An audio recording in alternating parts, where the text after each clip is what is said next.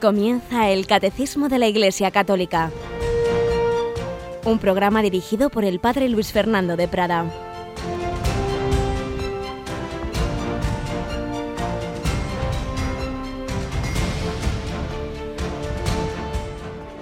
Muy buenos días, querida familia de Radio María, y aunque ayer estábamos ya a los micros transmitiendo al Papa y deseando lo mejor para este año, nunca viene mal volverlo a repetir, porque no es decirlo por decir, sino que es pedírselo al Señor, que es lo realmente eficaz. Santo y feliz año nuevo. Ayer lo comenzábamos bajo la mirada de la Virgen María, Santa María, Madre de Dios, y celebrando esa Santa Misa con el Santo Padre en Roma, en San Pedro qué mejor manera, con Jesús en la octava de la Navidad, con la Virgen María, Madre de Dios, y con el sucesor de Pedro. ¿No te parece, Mónica? Buenos días, Mónica. Muy buenos días, Padre. Pues claro que sí, así lo hacemos los cristianos, deseamos el feliz año no como una cosa más, sino como encomendándonos al Señor. Decía el Papa una cosa muy interesante, me parece que la dijo el 31 por la tarde, que nuestra esperanza no es simplemente pensar que el futuro va a ser mejor porque es futuro, que es muy típico de nuestra época, ¿no? Pensar que lo que lo que es posterior va a ser necesariamente mejor, pues no, no tiene por qué ser así, no es un optimismo ingenuo, sino que es saber que estamos en manos de Dios, que la historia está en sus manos, que el Señor va sacando bien del mal, pero no quiere decir que humanamente no pueda haber cosas eh, duras, desagradables, sufrimientos, muertes, por supuesto que sí, pero sí quiere decir que Dios saca bien del mal y sobre todo, dice San Pablo, todo coopera al bien de los que aman a Dios. Por ello, pues estamos entrando en este año con confianza, con esperanza, esta virtud de la que tanto nos hablan los, los papas, los últimos papas, Juan Pablo II, testigo de esperanza, Benedicto XVI, que nos escribió esa preciosa encíclica, Espesalvi, y el Papa Francisco que repite mucho, no os dejéis robar la esperanza. Y todo ello debe estar siempre bien fundamentado en la fe, en la doctrina católica. Tenemos que tener buena formación y por eso sabéis que en Radio María hay muchos programas de formación y particularmente en todas las Radio Marías del mundo existe este programa del catecismo, también el compendio del catecismo, y este programa que ahora lo tiene que hacer un servidor, sin embargo durante siete años lo ha estado haciendo Monseñor Munilla, y lo digo porque como aquí a distintas horas hay distintos oyentes, Mónica, quizá algunos aún no se hayan enterado de lo que nos están ya quitando de las manos antes de tenerlo todavía físicamente, ¿verdad? Sí, sí, desde luego. Sabíamos que iba a ser algo que nuestros oyentes iban a coger muy bien y así lo es. Es eh, esos DVDs de, del Catecismo de Monseñor José Ignacio Munilla, 11 en concreto, pero en un formato pues ya todos compilados y, un trabajo que ha hecho un voluntario pues de, de hacer relación al número del Catecismo, sacando el texto del Catecismo, escuchando a Monseñor Munilla y también se hacen referencia a otros documentos, pues también los ha plasmado en esos DVDs. Así es. Por tanto, queridos oyentes, los que durante muchos años habéis estado escuchando a Monseñor Munilla o los que no habéis tenido esa oportunidad, ahora podéis escucharlo o volverlo a escuchar, pero como explica Mónica, de una manera muy bien organizada. Es decir, que tú metes esos DVDs, uno de esos DVDs en tu ordenador, le das al número que quieras conocer del catecismo, pongamos el 400, y en la pantalla del ordenador vas a leer el texto del catecismo y a la vez, si tiene algún documento que cita, también te va a aparecer ese documento. Y digo, a la vez que lees en la pantalla el texto del catecismo, el número concreto, vas a poder escuchar su explicación. Estos 11 DVDs, cada uno en una bolsita de plástico, y los 11 en un estuche que lleva serigrafiada una fotografía dedicada por Monseñor Monilla a los oyentes de Radio María, pues este es el gran regalo que os estamos preparando. Regalo porque si nos lo han comentado varias personas, si esto realmente se vendiera al precio que implica el trabajo ímprobo, primero de Monseñor Monilla, claro, pero luego del voluntario que ha estado más de un año preparando esto, luego el material que, pues, que incluye, realmente sería un precio muy elevado, quizá en torno a unos 100 euros. Y nosotros, pues como todo en Radio María, lo que pedimos es un donativo, hombre, pedimos un donativo generoso, al menos que cubra los, los costes del material, pero sí puede ser un donativo generoso que en estos días además contribuya a la campaña de Navidad.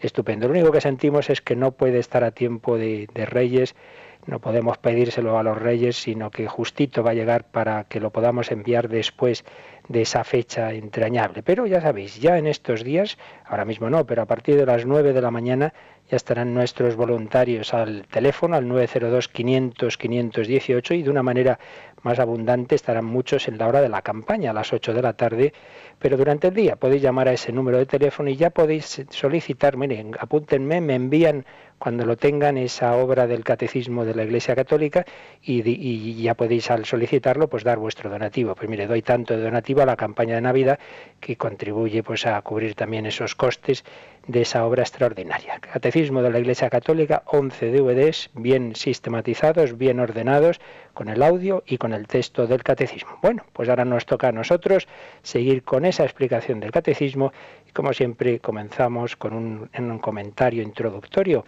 a estas grandes verdades que nos enseña la Santa Madre Iglesia.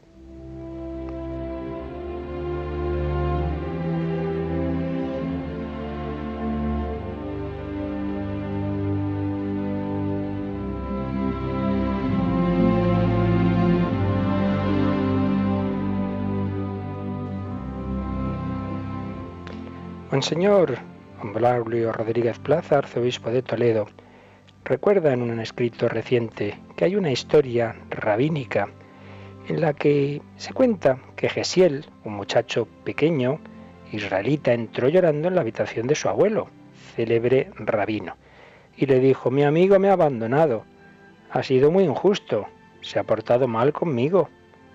El abuelo le pidió que le explicara lo sucedido. Pues estábamos jugando al escondite, yo me escondí muy bien, tan bien que no me pudo encontrar entonces se marchó. El otro había interrumpido el juego. El abuelo acarició al pequeño y le dijo, sí, no hay duda de que ha hecho algo feo. ¿Ves? Con Dios nos pasa exactamente lo mismo. Él se esconde y nosotros no lo buscamos. Nosotros, los hombres, no lo buscamos. Y comenta don Braulio Rodríguez Plaza que así nos ocurre. Dios por un lado se manifiesta, se ha hecho carne, se ha hecho uno de nosotros, pero por otro lado no nos quiere quitar la libertad, no nos da una luz cegadora, deslumbradora normalmente. Hay milagros como la conversión de Saulo en que recibió esa luz, pero lo normal es que, dice don Braulio, Él no se impone, quiere que entre Él y nosotros se suscite el misterio del amor, que presupone la libertad. Dios se esconde, a fin de que seamos a su imagen y semejanza y pueda darse en nosotros la libertad de encontrarle. A Herodes no se le ocurrió que ese niño pudiera ser Dios y no lo encontró. ¿Y nosotros? ¿Lo encontramos realmente?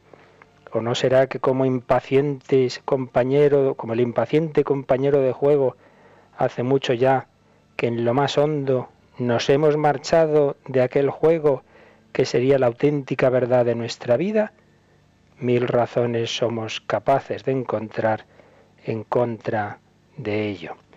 Pues es verdad, es verdad. Dios se manifiesta, pero Dios también se esconde, pues quiere que le busquemos. Él se nos ha manifestado en la encarnación, se ha hecho hombre, se ha hecho niño. Los pastores y los magos le buscaron, los magos con gran esfuerzo y quizá afrontando las burlas y críticas de muchos. Vayamos a Belén, vayamos a Jesús, vamos a buscarle. No te canses de buscar a Dios. Él se esconde a veces, pero es para que el deseo de tu corazón le busque en la libertad, le busque en el amor.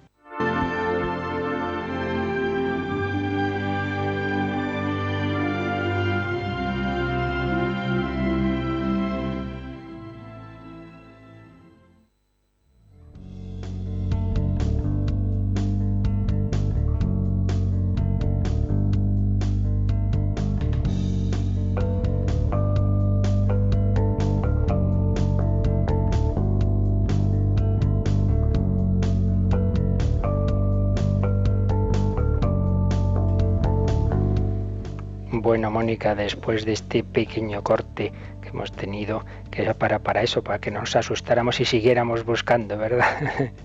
que no nos durmamos en los laureles. Desde luego.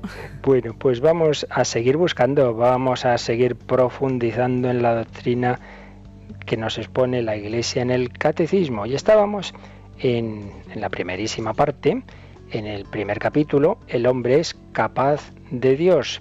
El hombre es capaz de Dios y viendo en concreto que el hombre tiene deseo de Dios. Habíamos visto ese deseo en el número 27 y luego hemos leído ya un par de días el número 28 que nos dice que el hombre es un ser religioso. Decíamos que hay autores que completan la definición de hombre de Aristóteles que decía el hombre es un animal racional y hay quienes dicen el hombre es un animal racional religioso porque es constitutivo del ser humano hacerse esas grandes preguntas dónde venimos, a dónde vamos y religarse, unirse con aquel que está en el origen y en el fin de todo, aquel de quien venimos y aquel a quien vamos. El hombre es un ser religioso, lo cual ha sido siempre obvio en la historia de la humanidad y en todas las culturas. Y por primera vez en la historia es nuestra cultura occidental, por llamarla de una manera genérica, la que discute esto, la que dice que no es así, bueno, la que lo dicen en determinados sectores, evidentemente, no en todos, pero sí que por desgracia de una manera bastante característica de nuestra cultura. El hombre es un ser religioso, el hombre no lo es. Hay tres posibles posturas del hombre en el mundo, en este terreno. Primero, la postura de quien no tiene ningún tipo de planteamiento trascendente, es decir, bueno, el mundo está aquí, pues mire, estamos aquí, por no se sabe por qué, y el hombre está solo en el mundo. El hombre es materia evolucionada, procede por azar de la materia y se disolverá en ella. Y entonces al no tener religación con ningún otro ser, el hombre se hace centro de la realidad, es el hombre desvinculado, el hombre sin ningún tipo de vínculo. Aquí en el fondo pues está el nihilismo, no hay nada, no hay nada grande, pues estamos aquí por casualidad en una postura desgarrada y realmente triste. Segunda posibilidad, pues es justo la contraria. Más allá de este mundo que vivimos, más allá del mundo fenoménico y contingente, hay un absoluto un ser por esencial que es, un absoluto del que procede el mundo. Y el hombre experimenta en sí el vínculo, el deseo de unión con ese absoluto. Y ese vínculo, ese deseo, esa unión, esa comunicación es lo que llamamos religión. Por tanto, el hombre es un ser religioso porque de una manera o de otra experimenta el deseo de unirse con Dios. Pero tercera cosa que puede ocurrir y ocurre bastante en nuestro mundo, y es que si el hombre a pesar de tener ese deseo de religión, ese deseo de Dios, no encuentra a Dios, no mm, tiene relación con ese Dios vivo, al final hace religiones de otras cosas, hace dioses de diversas realidades de este mundo, hace dioses, pues puede hacerlo de personas, puede hacerlo del ámbito de la política, puede hacerlo del ámbito del deporte y surgen una especie de religiones sustitutivas, religiones alternativas, las religiones civiles, las religiones políticas o las formas esotéricas de la religión, sus desviaciones supersticiosas, etc. De esto ya hemos hablado un poquito y en diversas reposiciones del hombre de Dios que os ofrecemos en algunos de estos días que no hemos podido hacer el programa o los sábados, pues se ha tocado y se volverá a tocar en este próximo sábado, se profundizará en este tema. Pero vamos nosotros hoy a decir algunas cosas, aunque algunas se repitan, creo que no importa porque son temas muy importantes. Por un lado vamos a precisar un poquito qué entendemos por religión y lo hacemos de la mano de un gran historiador de las religiones, sacerdote don Manuel Guerra, que dice, el, el religión es el conjunto de creencias, celebraciones y normas éticas, tres elementos, ¿veis? Creencias, celebraciones y normas éticas, por medio de las cuales el ser intelectual reconoce en clave simbólica su vinculación con lo divino. El ser intelectual, los animales no rezan, los animales no tienen religión. Para tener una religión, para comunicarse con, con lo divino es necesario un alma espiritual, es necesario trascender lo sensible. El ser intelectual reconoce en clave simbólica en el sentido de que nos damos cuenta, o sea, no vemos directamente a Dios, pero vemos que todo lo que nos rodea nos remite, nos remite, es símbolo de alguien de quien procede. Reconoce en clave simbólica su vinculación con lo divino, en una doble vertiente, la subjetiva, pues cada uno en nuestro interior tenemos una relación con Dios, y la exteriorizada mediante diversas formas individuales y sociales nos juntamos a una celebración, etc. Repito toda seguida la, esta especie de definición de religión, el conjunto de creencias, celebraciones y normas éticas por medio de las cuales el ser intelectual reconoce, en clave simbólica, su vinculación con lo divino, en una doble vertiente, la subjetiva y la exteriorizada mediante diversas formas individuales y sociales. Una definición amplia de religión. Claro, luego hay muchas religiones porque esa vinculación con lo divino, pues depende cómo se entienda lo divino, un único Dios, o todo de alguna manera es Dios, o hay muchos dioses, y cómo es ese vínculo, cómo es esa relación. Y de ahí surgen, por la infinitud de la divinidad y la finitud del hombre, pues surgen muchas formas de relacionarse con Dios. Aunque también hay que decir que en realidad son muchos, muchos los elementos comunes de las religiones. Al final, cuando uno las estudia, ve que más o menos se pueden acabar reduciendo a tres o cuatro grandes ramas y no, es, no, no son tantas las, las diferencias. Todas ellas responden a las mismas grandes preguntas. Por eso, también dice don Manuel Guerra, la historia nos ofrece el testimonio de una universal creencia en Dios que a través de una multiplicidad de expresiones nos habla de una profunda unidad en el conocimiento humano de Dios. Como decíamos antes, toda cultura, toda en la historia siempre ha estado presente la religión y es algo sorprendente en realidad eh, lo que ocurre en nuestra civilización occidental de dejar de lado en la cultura el conocimiento de Dios.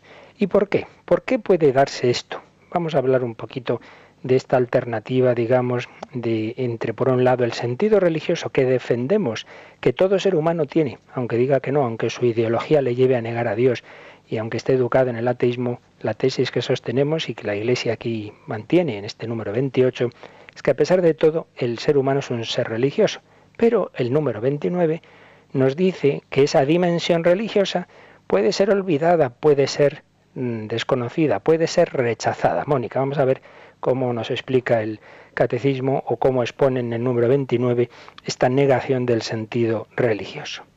Pero esta unión íntima y vital con Dios puede ser olvidada, desconocida e incluso rechazada explícitamente por el hombre.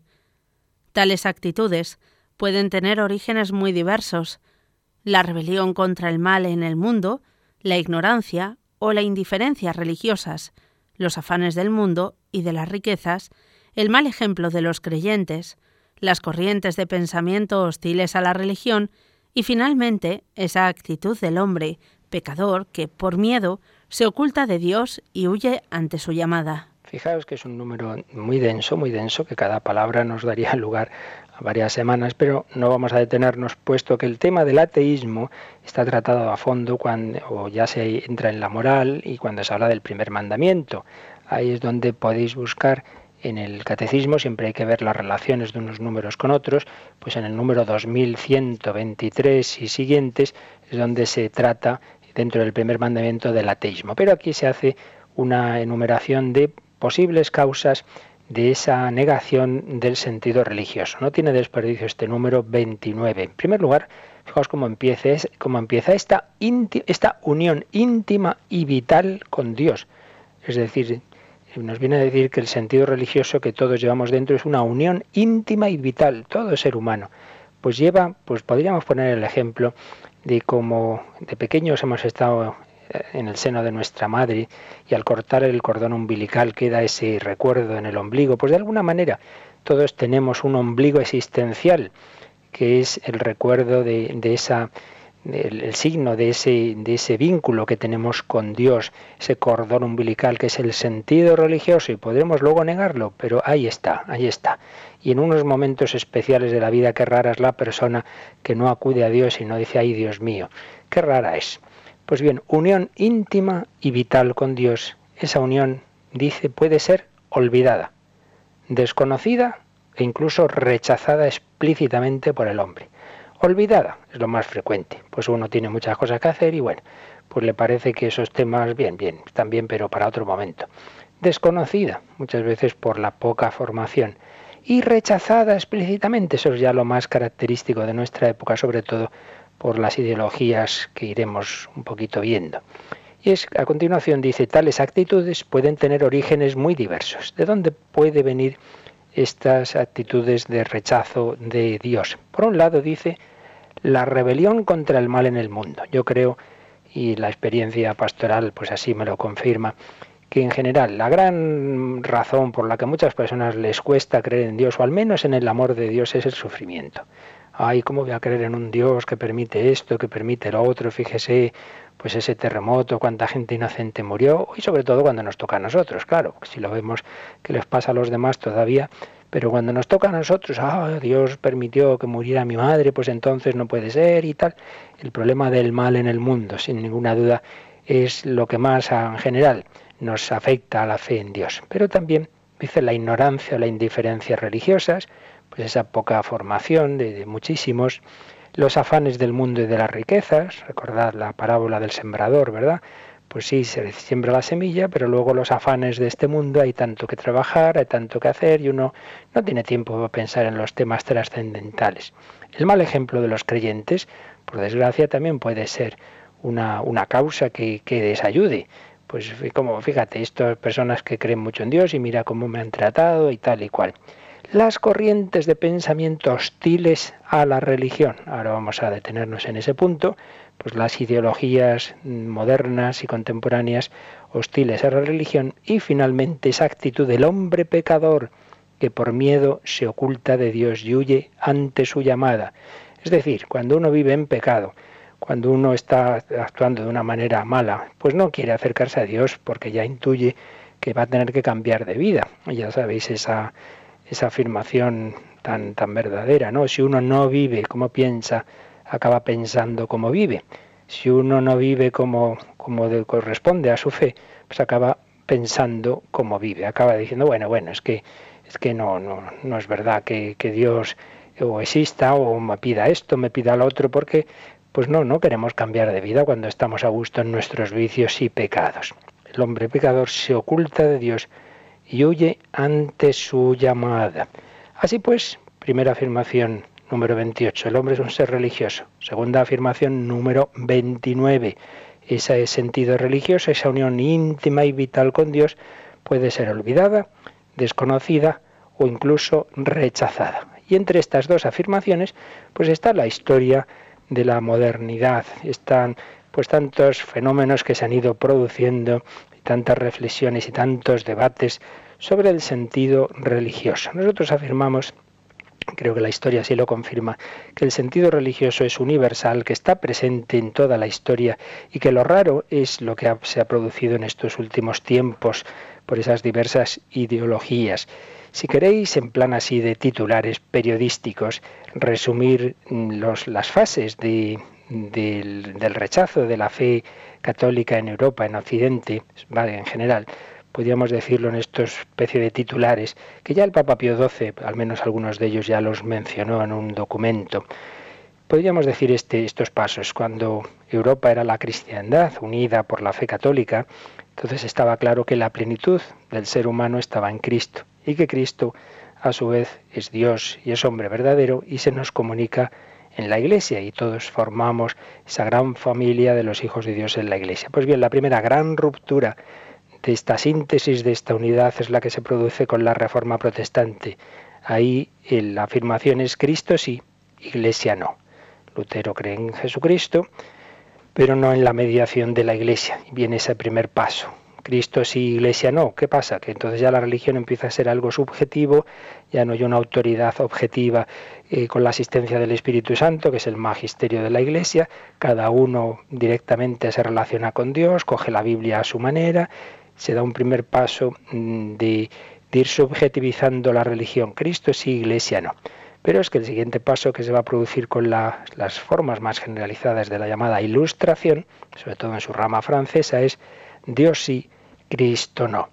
Los grandes ilustrados en general creen en Dios, pero el Dios del deísmo, es decir, un Dios que sí, que ha creado el mundo, pero luego se ha desentendido de él, ha creado el mundo y ya no nos habla, no se relaciona con nosotros, no le importa nuestra vida. Dios sí, pero un Dios meramente creador que no se ha hecho hombre, por eso Cristo no. Cristo sí es un gran personaje, maestro de moral, pero no es el Hijo de Dios. Dios sí, Cristo no va a ser pues ese paso de la ilustración que va a rechazar la encarnación y la redención. Pero es que en el siglo XIX, siguiente paso, el hombre sí, Dios no. Feuerbach, Marx y tantos otros después van a decir que en realidad Dios es una creación del hombre, lo que importa es el hombre, el hombre es su propio Dios, el hombre es el valor absoluto, no hay que mirar hacia el cielo, el hombre sí, Dios no, y llegará a esa afirmación de Nietzsche, Dios ha muerto, el hombre sí, Dios no. Lo que pasa es que luego, claro, como no se puede ir contra, contra lo que somos, pues eso iba a tener como consecuencia que al final no solo Dios ha muerto, sino que el hombre ha muerto. Y por ello en la posmodernidad podríamos añadir la naturaleza sí, el hombre no. Porque muchos valoran más la naturaleza y la ecología que a la propia humanidad y defienden más las crías de cualquier animalito que, que al niño concebido y no nacido y el hombre ya se ve como algo despreciable, claro, si no somos imagen y semejanza de Dios, si no somos criatura de Dios, si somos simplemente materia más evolucionada por azar, que es el hombre. Al final la naturaleza sí, el hombre no. Pero bueno, a lo que vamos ahora es que poco a poco se ha ido produciendo esas ideologías, esa evolución ideológica, para las cuales eh, Dios es una construcción del hombre, la religión es algo absurdo, nociva, etcétera, etcétera un famosísimo psicólogo que tiene algunos puntos muy reconocidos, pero otros muchos donde ya está más que pasado de moda, por más que algunos no lo quieran reconocer, es Sigmund Freud.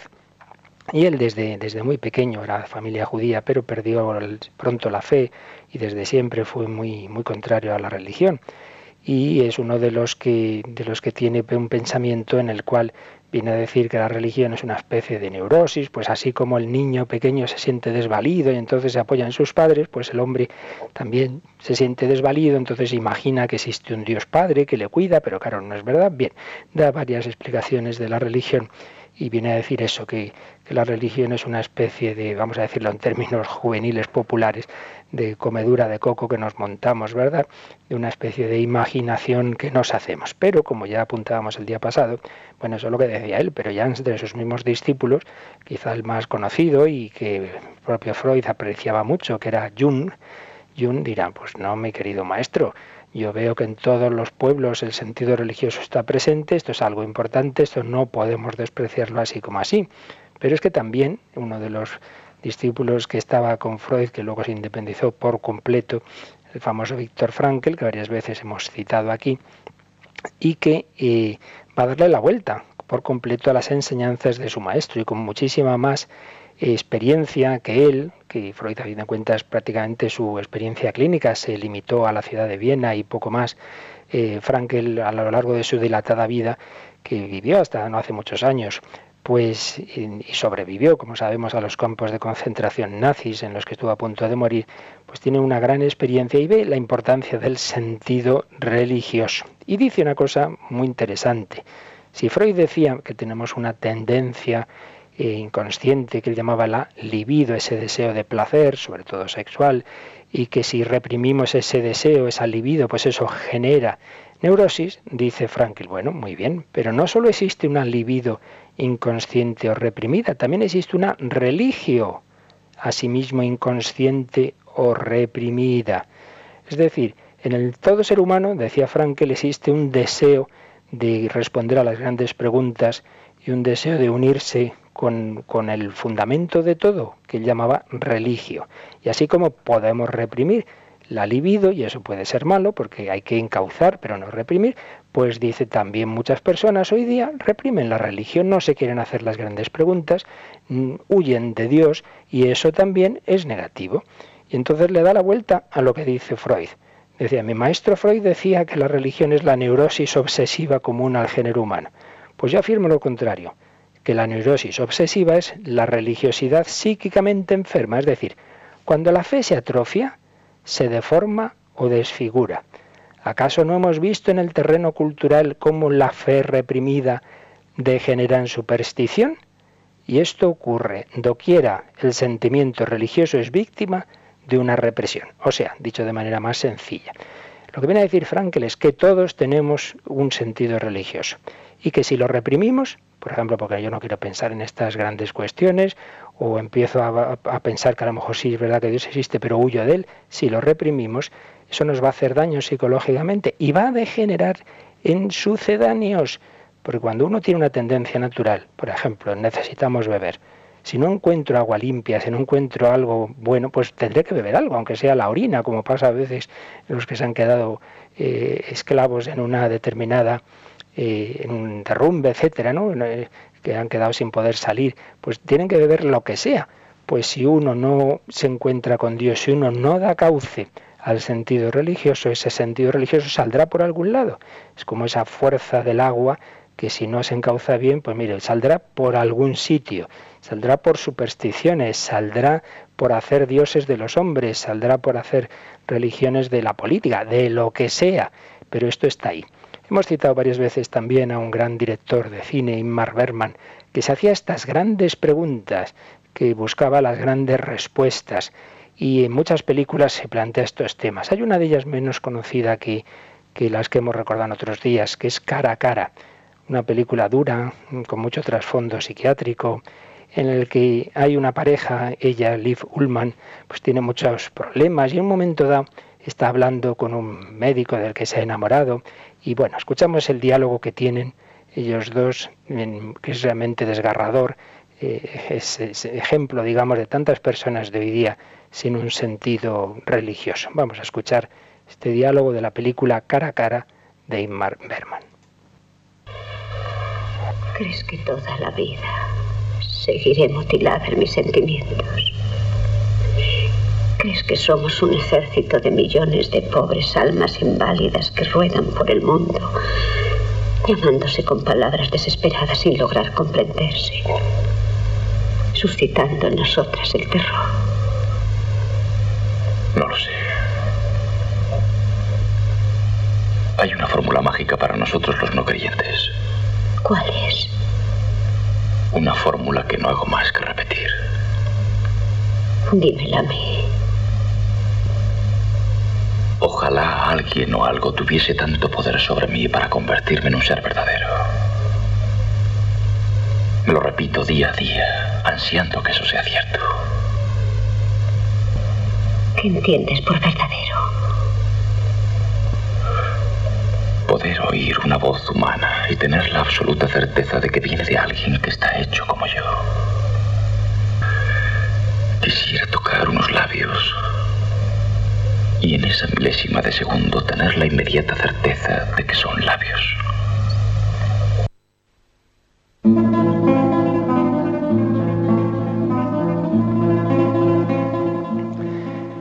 deseo humano de una comunicación con alguien, con alguien que por otro lado pueda yo entender, con alguien que me hable en lenguaje humano. En el fondo, esta escena está expresando el deseo de la encarnación, el deseo de un Dios que nos hable humanamente, que tenga una voz humana, ese es Cristo. Pues en esta escena vemos ese drama del no creyente que se siente desvalido en el mundo y que le gustaría pertenecer a alguien, a alguien que fuera el fundamento y sostén de su vida. Pero existe, ojalá existiera, es lo que aparece en esta escena. Escuchamos un poquito Recuerdos de la Alhambra interpretado por Narciso Yepes, por cierto, era un joven ateo que tuvo una conversión fulminante en París y que vivió toda su vida la música como un cántico a Dios. Escuchamos esta preciosidad de Recuerdos de la Alhambra pidiendo al Señor que no reprimamos nunca el sentido religioso, sino que a través de él lleguemos a Dios.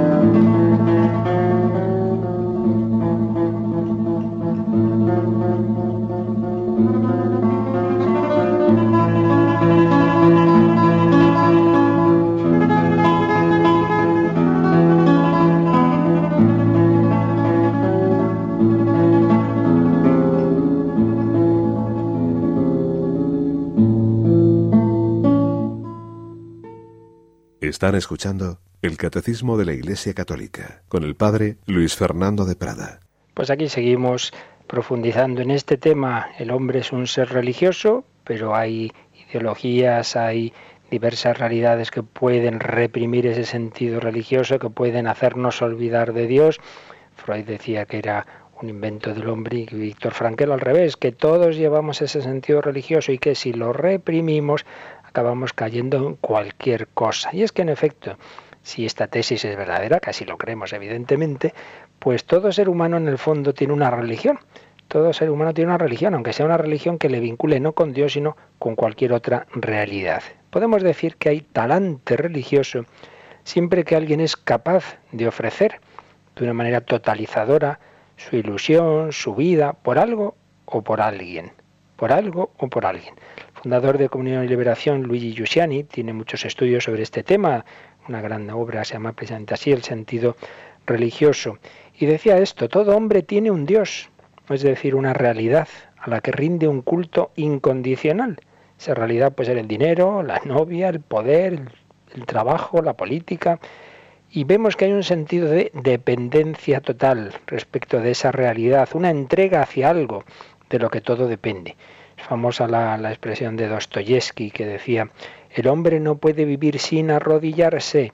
Si rechaza a Dios, se arrodilla ante un ídolo, un ídolo de madera, de oro o simplemente imaginario. Todos esos son idólatras, no ateos. Uf, una expresión fuerte de Dostoyevsky, ¿eh? que no hay ateos sino idólatras, porque el ateo acaba idolatrando alguna realidad.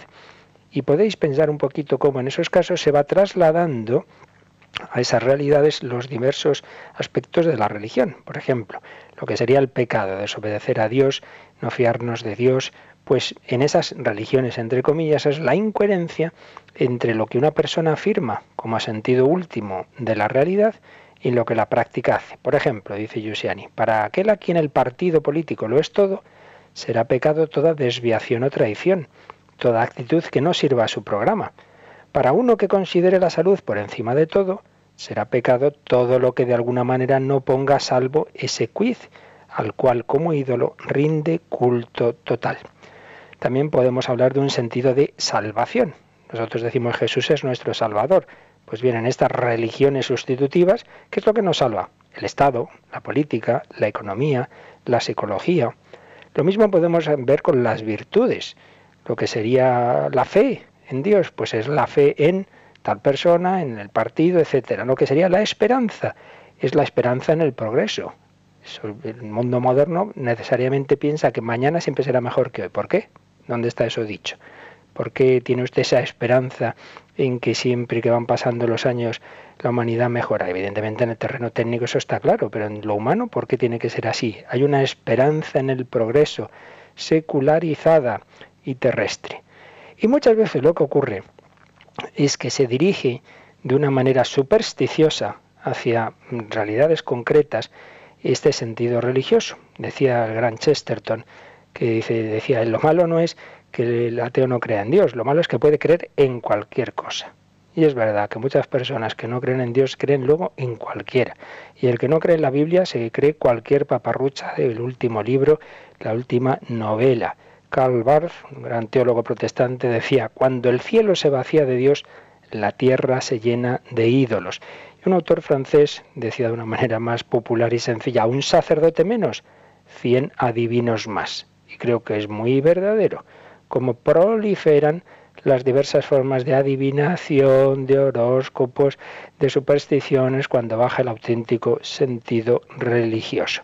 Hay muchos ejemplos en que podemos ver cómo el sentido religioso se dirige a muchas realidades, se dirige a mitos, personas a las que se mitifica, se hacen ídolos de actores, de deportistas, ese gesto que habréis visto muchas veces en el deporte, de hacer como inclinaciones con las manos, reverencias, casi como adoración a un deportista.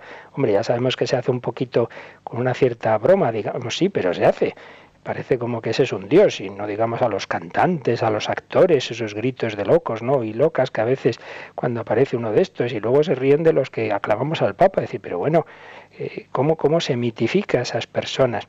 El hombre, decía un profesor de moral irlandés que yo tuve en Roma, el padre Kylie, busca símbolos de inmortalidad que le dan la sensación de no estar indefenso frente al destino. Por ejemplo, un símbolo de inmortalidad es lo que le da la droga o el erotismo, que parece como que se siente en una especie de felicidad que no va a acabar nunca.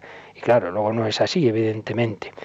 El gran filósofo español Alejandro Llano dice que sobre todo con la revolución sexual del 68, el sexo adquirió un valor estético y casi místico, y casi místico. Y de una manera más popular, pues uno de los grandes capitostes, diríamos, ¿no? De, los medios de comunicación españoles, dijo hace ya años, el fútbol es la religión del siglo XXI. Para muchos, muchos quisieran tener a la gente entretenida con fútbol y sexo, ¿no? Y ya con eso, pues habla como animalitos, como los romanos decían aquello de pan y circo. El fútbol es la religión del siglo XXI. El caso es que por todos estos lados y muchas más cosas que podríamos decir, se va confirmando la tesis que el hombre es un ser religioso y que si la religión no se dirige a Dios, se acaba dirigiendo a cualquier realidad y acabamos haciendo religiones, pues eso, del fútbol, de la política, de cualquier cosa de este mundo. Y esto de una manera, digamos, más intelectual es lo que hemos podido ver en los últimos siglos en las ideologías modernas. Cosas que en sí mismas son buenas y verdaderas, cuando se hacen absolutos, cuando se mitifican, pues acaban convirtiéndose en falsas religiones. Por ejemplo, la ciencia, que duda cabe de que es algo muy bueno y la Iglesia es gran amante de la razón. Pero una cosa es la ciencia y otra es el cientificismo. La ciencia es esa capacidad que tiene la razón humana de partiendo de los datos de lo que vemos en la realidad, de la experimentación y del razonamiento, pues ir sacando una serie de conclusiones que nos ayudan a conocer mejor la realidad. Eso es la ciencia. Pero el cientificismo es pensar que la ciencia va a responder a todas las preguntas del hombre y que va a tener siempre esa respuesta a todo lo que necesitamos. Y eso es absurdo. La ciencia se dedica a lo material, a lo cuantificable, a lo que puedes meter en una ecuación. Ahí no puedes meter el amor, ahí no puedes meter la libertad, ahí no puedes meter a Dios. El cientificismo es pensar que la ciencia va a responder a todo. No, no, responde a lo que puede, que es un ámbito muy limitado, muy limitado. El nacionalismo, una cosa es el patriotismo, el amor a lo propio y otra cosa es hacer de la nación una especie de ídolo por el que se muere y se mata. Eso pues ya es la deformación el del nacionalismo. Y lo mismo podemos ir diciendo con tantas otras realidades, como ha ido ocurriendo en el siglo sobre todo XIX y primera parte del XX. Las ideologías, es decir, un conjunto de teorías basado en una serie de valores subyacentes que pretenden causar las aptitudes y comportamientos de los integrantes de un grupo humano.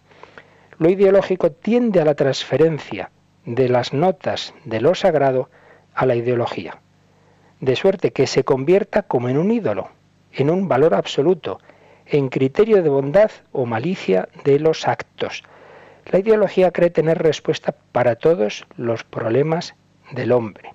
Apunta más al sentimiento que a la razón. Estoy cogiendo ideas del historiador Luis Suárez apunta más al sentimiento que a la razón, aunque la invoca, y pretende implantarse con un imperativo categórico, reclamando una adhesión semejante a la de la fe religiosa. Su certeza no puede ser discutida. Una ideología que eso pretende como ser infalible. Y otro autor, Benda, que ya del año 27, eh, hablaba de este tema y decía, la sustitución de la religión por la ideología perdón, perdón, la, cita que voy a daros ahora es de un autor contemporáneo, Mariano Fazio, aunque él cita a su vez a este otro autor, Venda. Dice Mariano Fazio, la sustitución de la religión por la ideología es una de las manifestaciones del paso de la heteronomía, es decir, pensar que el, hombre, el mundo recibe su origen y su sentido último de Dios, el paso de la heteronomía a la autonomía entendida en sentido absoluto, es decir, el mundo humano se autofunda, sin ninguna referencia a la trascendencia. De aquí que podamos definir las ideologías como religiones de lo temporal. Esta es la expresión de Benda que en el año 27 hablaba así de las ideologías que recoge Mariano Fazio. De aquí que podamos definir las ideologías como religiones de lo temporal o como religiones secularizadas, expresión de Raymond Aron. Así pues, una cita muy interesante de este historiador del pensamiento contemporáneo que es Mariano Facio. La sustitución de la religión por la ideología es una manifestación del paso de la visión del mundo heterónoma, es decir, que pensamos que el mundo recibe su sentido último de Dios, el paso a la concepción en la que el mundo se autofunda sin referencia a Dios. Y entonces las ideologías son religiones de lo temporal, de lo que está eh, en este ámbito nuestro, o religiones secularizadas. Es un tema muy interesante eh, el ver cómo se han producido en el siglo XIX y XX religiones civiles, religiones políticas. Como os decía, de esto si escucháis el programa en torno al catecismo de este sábado próximo, pues ahí en una reposición del hombre de Dios profundizaremos en ello y quizá digamos también algo en el próximo, ya martes, eh, en nuestra explicación del catecismo. En definitiva, la tesis que hoy estamos defendiendo, comentando estos números del catecismo, es que quiera o no el hombre es un ser religioso. Y si no se relaciona con Dios, va a acabar haciendo religión de cualquier cosa. Pues vamos a pedir al Señor, vamos a pedir a la Virgen María que nos ayude a encauzar ese sentido religioso y hacer ver a todas las personas que por más que se rebelen contra Dios, están hechos por Él y para Él, que nuestro corazón está inquieto hasta que descanse en ti, que decía San Agustín, que estamos hechos por Dios y para Dios, y solo en Él encontraremos la auténtica paz. Pues lo dejamos ahí escuchando esas palabras de Santa Teresa, nada te turbe, nada te espante.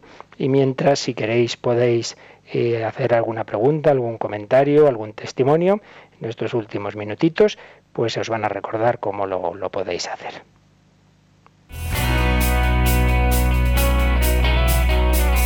Participa en el programa con tus preguntas y dudas. Llama al 91 153 8550. También puedes hacerlo escribiendo al mail catecismo arroba radiomaria.es. Catecismo arroba radiomaria.es.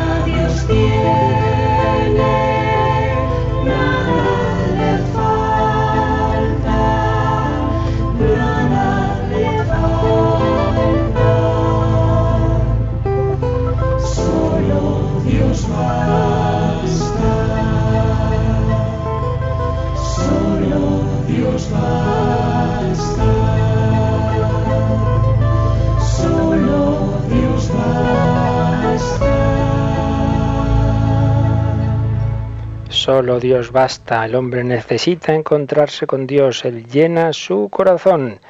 Bueno, ¿tenemos alguna llamadita, Mónica? Sí, eh, ya nos han llamado nuestros oyentes y, por ejemplo, Pilar de Valencia nos comenta que ella es creyente, pero que alrededor de su familia, bueno, pues aunque creen y cumplen, bueno, pues son cristianos, pero de cumplimiento, que a hmm. veces eso, pues la derrumba anímicamente y piensa que si no es ella la que realmente tiene que convertirse para que predicando con el ejemplo, pues se conviertan los demás. Bueno, bueno, bueno. Vamos a ver. Por un lado, evidentemente, todos tenemos que hacer un esfuerzo de convertirnos y de acercarnos a Dios y pensar que es verdad que en parte de cómo nos comportamos nosotros puede depender los demás, eso es verdad. Pero por otro lado hay que tener mucho cuidado de no echarnos la culpa de que si una persona no cree pensar ahí será por mi culpa. Tantos padres que conocemos que han educado lo mejor que han podido sus hijos y luego estos están por ahí de cualquier manera, religiosamente, moralmente, y dicen, ay, ¿qué habré hecho mal? Pues mire usted, eh, ha podido hacerlo maravillosamente bien, como el padre del hijo pródigo lo hizo bien y el hijo pródigo se fue. Es decir, que tampoco hay que culparse como si la única explicación o lo único que influye en un chico, en un, en un joven, eh, en una persona sea la familia. No, la familia es la primera y principal influencia, pero luego, como bien sabemos, están los amigos, está el colegio y hoy día está todo ese ambiente, esos medios de comunicación, ese Internet que tienen un poder que no ha habido en otras épocas muy grande. Y por ello puede ocurrir, y ocurre, que hijos de la misma familia, que han recibido la misma educación, que han sido educados por sus padres de la misma forma, y uno te sale de una manera y otro de otra. Por tanto, eh, no es culpa de los padres. Así que, en definitiva, que evidentemente tenemos todos que intentar vivir lo mejor posible, no solo por nosotros mismos, sino por dar ejemplo. Claro está, ya hemos leído antes que a veces puede influir negativamente en la fe de otro el mal ejemplo, es verdad. Pero por otro lado, que tampoco nos echemos la culpa y pensemos que si alguien en nuestro entorno no cree es por, es por nuestra culpa, ¿no? Porque eso, eso tampoco, tampoco es así.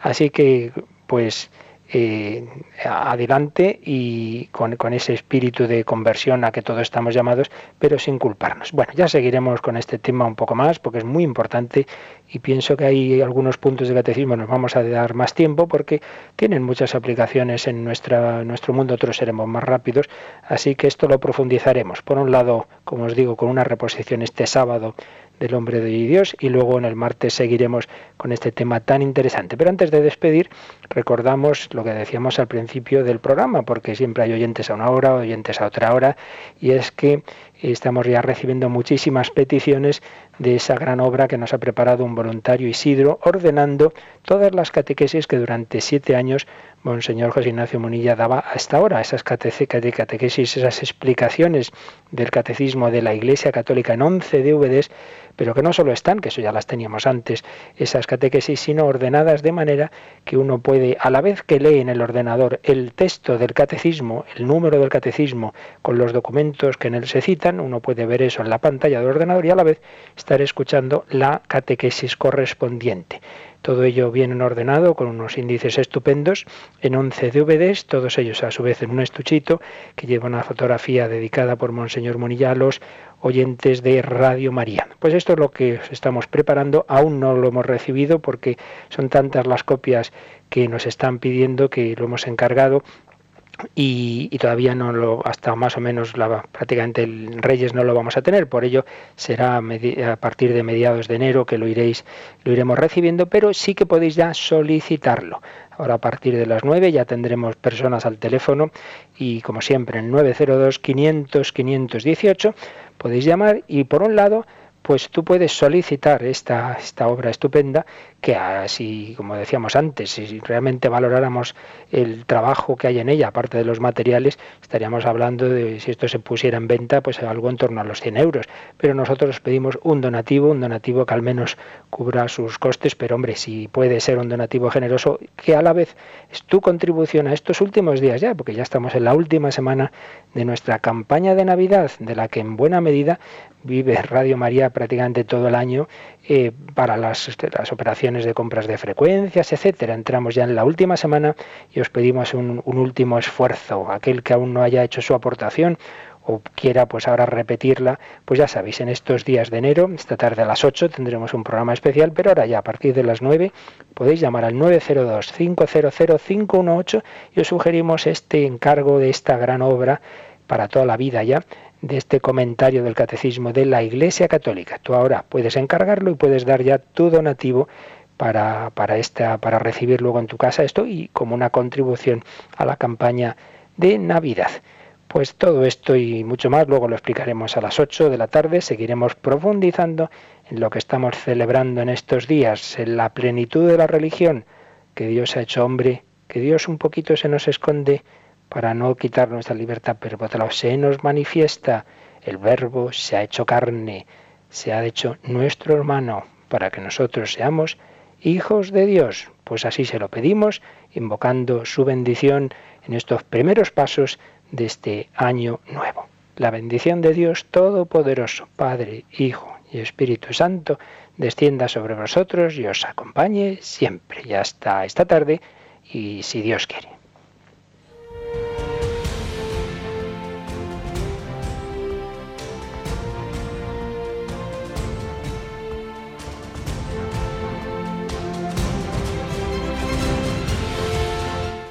Han escuchado en Radio María el Catecismo de la Iglesia Católica, un programa dirigido por el Padre Luis Fernando de Prada.